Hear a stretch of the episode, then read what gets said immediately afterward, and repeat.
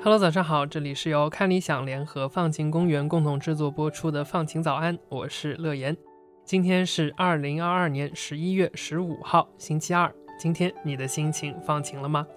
在之前的节目当中啊，Y Y 和我呢都曾经提到过有关于电子产品维修的话题。我们提到说呢，在世界各地啊，都有更多的国家和地区更加重视消费者维修电子产品的权利。有的呢颁布法律来保障维修权，也有的呢规定企业必须想办法来延长电子产品的寿命。那在今天的节目里啊，我就想和你就着电子产品维修的话题更加深入下去，来聊聊我们作为消费者具体的维修过程。那今天我想和你介绍的呢是一间维修咖啡馆。那维修咖啡馆呢，不是要去修咖啡馆，也不是某一种咖啡馆，而是一种社区活动，一个维修电子产品的公共空间。如果你想知道具体是怎么运作的呢，就和我一起听下去吧。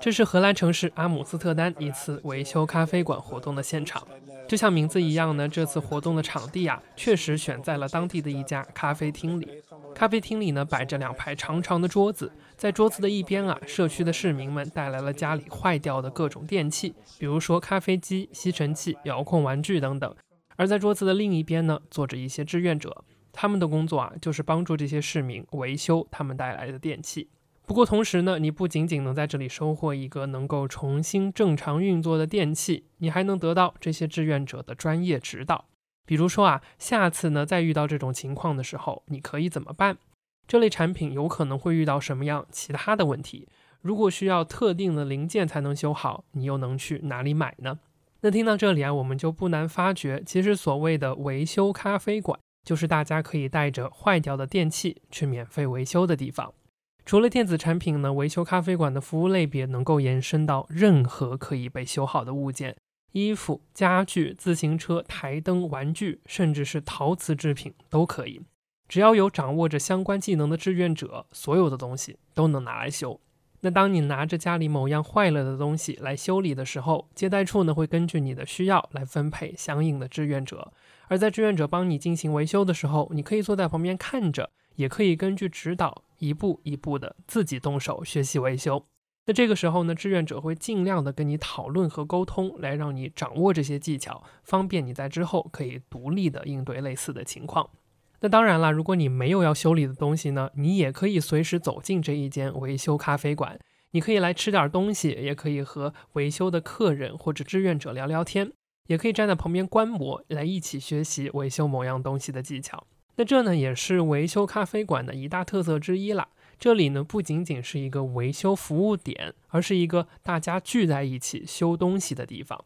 志愿者和市民呢在这里并不是服务员和顾客的关系，而是社区里的两个互相帮忙的好朋友。那同时呢，这里呢好像也成了一次有关物品维修的分享活动。你可以和遇到的任何人聊聊天儿，学你任何觉得有用的技能。那就像维修咖啡厅基金会网站上说的那样，他们希望呢，这里是一个聚会场所。所谓维修咖啡厅基金会啊，就是支持这种维修咖啡馆模式的基金会。那这个模式呢，早在二零零九年的十月就建立起来了，发起人呢叫做 Martin Posma。那在两年后的二零一一年，他就接着创立了这个维修咖啡馆基金会。专门支持呢，在世界各地想要发起一个维修咖啡馆活动的个人和组织。截至目前呢，这种模式啊大受欢迎，在全球呢已经有超过三十五个国家和两千两百多家维修咖啡馆的设立。